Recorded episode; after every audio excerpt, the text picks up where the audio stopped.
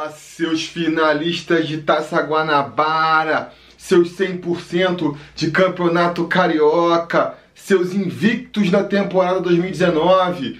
Felipe Tiru de volta na área para comentar aí esse Vasco 3 Resende 0 pelas semifinais da Taça Guanabara. Um jogo onde o Vasco, sem muito esforço, sem precisar se esforçar, conseguiu construir aí uma vitória elástica em cima do Resende e garantir a sua vaga na final da Taça Guanabara. É, Vasco é, não precisou, repito, fazer um bom jogo, fazer é, mostrar muita superioridade para conseguir essa vitória simples, né? Conseguiu ali jogando o básico, né?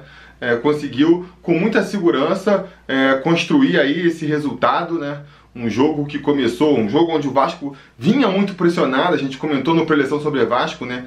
Como principalmente o Valentim precisava é, mostrar serviço nesse jogo, depois ali daquela, daquela partida terrível contra o Juazeirense, para tentar fazer as pazes com a torcida, vamos dizer assim.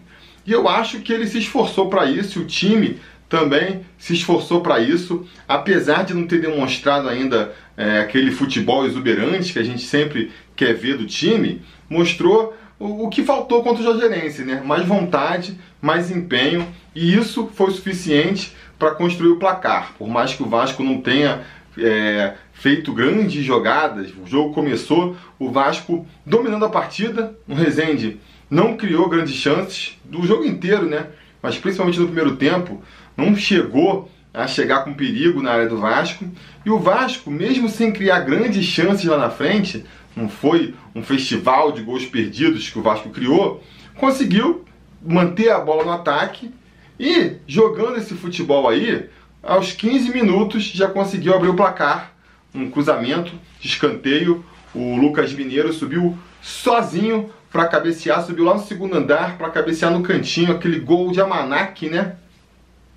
E abrir o placar para o Vasco.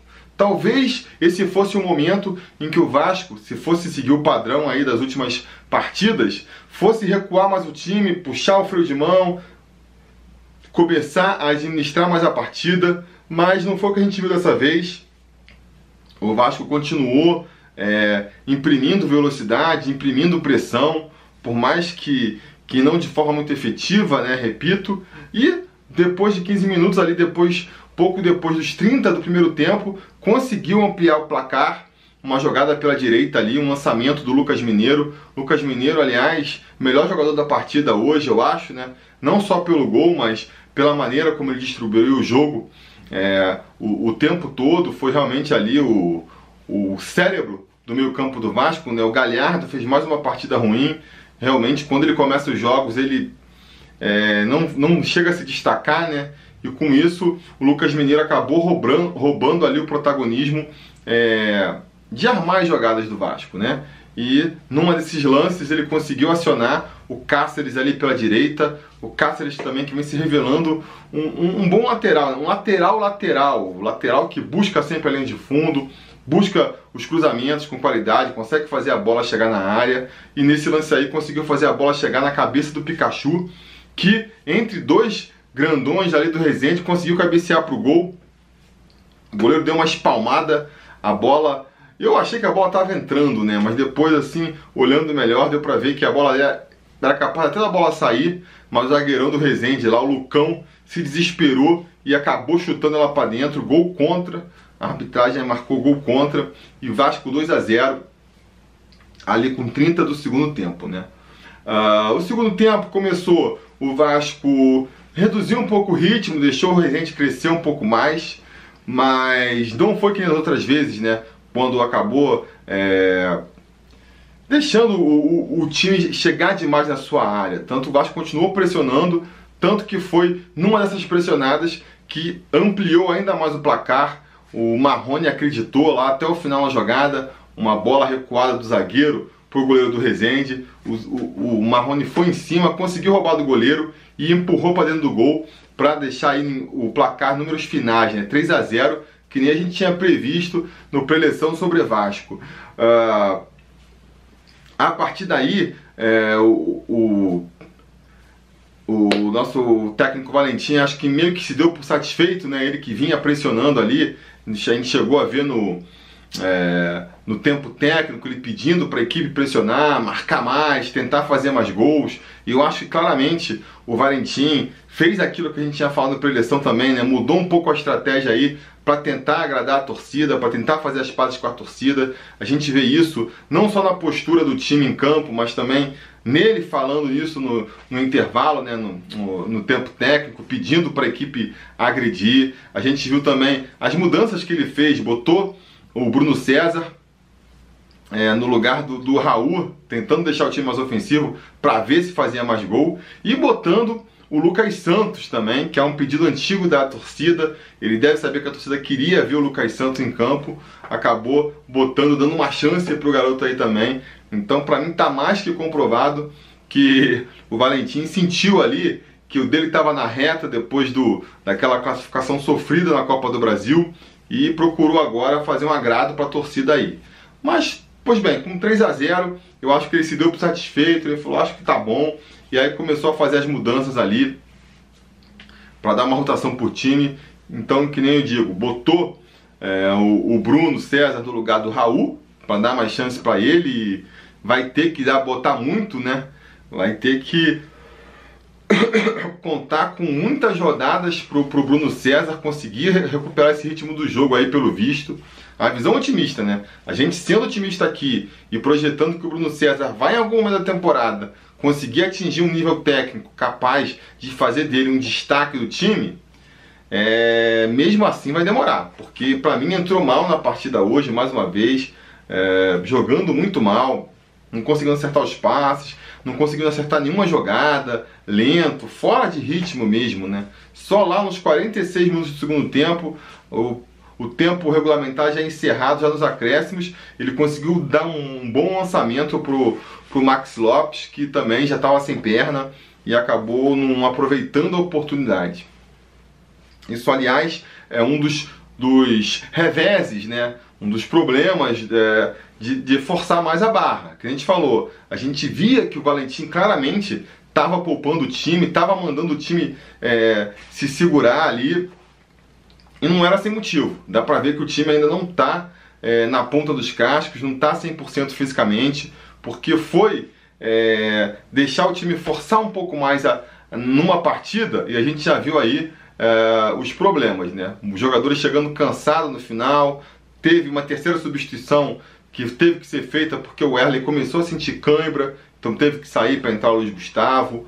O próprio Thiago Galhardo se machucou depois de um lance lá, foi buscar a bola, acabou sentindo uma contusão. Pode ser desfalque para a final, então quer dizer, olha aí é, os problemas né, de você querer jogar com toda intensidade as partidas nesse começo de temporada. A gente pode perder o Galhardo para a final e eu nem sei como é que, que o Valentim vai escalar esse time aí, porque o Bruno César não está preparado para jogar uma final não, amigo. Tá? Jogou muito mal esse jogo. Eu acho que vai precisar aí botar ele em todos os jogos da, da Taça Rio para a gente torcer para ele chegar no final do estadual aí um pouquinho melhor condicionado, né? Aí não sei, vou botar quem no lugar então do Galhardo? O, o Lucas Santos? Lucas Santos também fez uma partida discreta aí, entrou e mostrou que a gente tem que ter paciência com o garoto também. Não adianta achar que ele, por ter sido aí protagonista, por ter sido é, destaque do time e mostrar muita personalidade e até maturidade, vamos dizer assim, jogando a Copa São Paulo, ele entrando nos profissionais vai repetir esse padrão. São situações diferentes, né? Lá na Copa São Paulo ele era o veterano do time. Aqui ele é o caçula. Então, é, vai levar um tempo para ele se adequar, né? Não adianta a gente ficar esperando que o Lucas Santos vai entrar e vai já de primeira mostrar o mesmo é, valor que ele mostrou nas divisões de base. Mas ainda assim, sem ter Thiago Galhardo ali, se eu fosse escolher, eu acho que eu apostaria no Lucas Santos, porque o Bruno César, Bruno César não está preparado ainda não para fazer um jogo mais complicado, como vai ser esse da final aí vai ser, na verdade, o primeiro grande teste do Vasco, né? A gente depois jogar só com times pequenos, jogou contra o Fluminense ali, mas também não era uma partida que valia tanto, né? Agora é final de Taça Guanabara, Por mais que o regulamento esdrúxulo do Carioca aí esvazie completamente essa final, porque quem ganhar a Taça Guanabara não ganha praticamente nenhuma vantagem para a final do campeonato, é, por mais que então que na prática mude pouca coisa, tem o, o, simbólico ali, né, de ganhar, levantar a primeira taça do ano, um, é turno de carioca, mas é uma taça, né, jogando contra um rival importante, seja Flamengo ou seja Fluminense. Então é um jogo em que as duas equipes devem entrar mordidas, deve ser um jogo mais tenso e deve ser aí o primeiro grande teste para a gente ver é, o que, que esse Vasco pode entregar nessa temporada, né? Vamos ver se a defesa tá bem arrumada mesmo contra um ataque mais potente. E vamos ver aí como é que esse ataque pode é, se sair jogando contra uma equipe um pouquinho melhor armada, né? Porque até agora o Vasco não precisou se esforçar para conseguir fazer seus gols. Tá aí no campeonato com 12 gols em 6 jogos, uma média de 2 gols por partida. Mas em um momento a gente viu o Vasco se sentindo pressionado e realmente se esforçando para marcar esses gols no campeonato. Vamos ver, na final já estou ansioso por esse jogo, vai ser um jogo bem bacana, vai ser realmente um jogo aí é... esclarecedor, né, para a torcida vascaína, que vai marcar aí como é que vai até esse relacionamento do, do Valentim com a torcida, né? Já fez um afago para a torcida hoje, se consegue ganhar esse título no domingo, já talvez é, a, a má vontade da torcida com o treinador diminua. Se não, se não, vai continuar aí sendo pressionado. A gente sabe, o treinador do Vasco é assim, tá sempre com a espada em cima do pescoço, não é mesmo? Mas digam aí nos comentários então a opinião de vocês. Gostaram do Vasco hoje? Já estão se sentindo mais confiantes nesse time aí ou não? Ainda não estão satisfeitos? Acham que o Vasco tem que jogar cada vez melhor?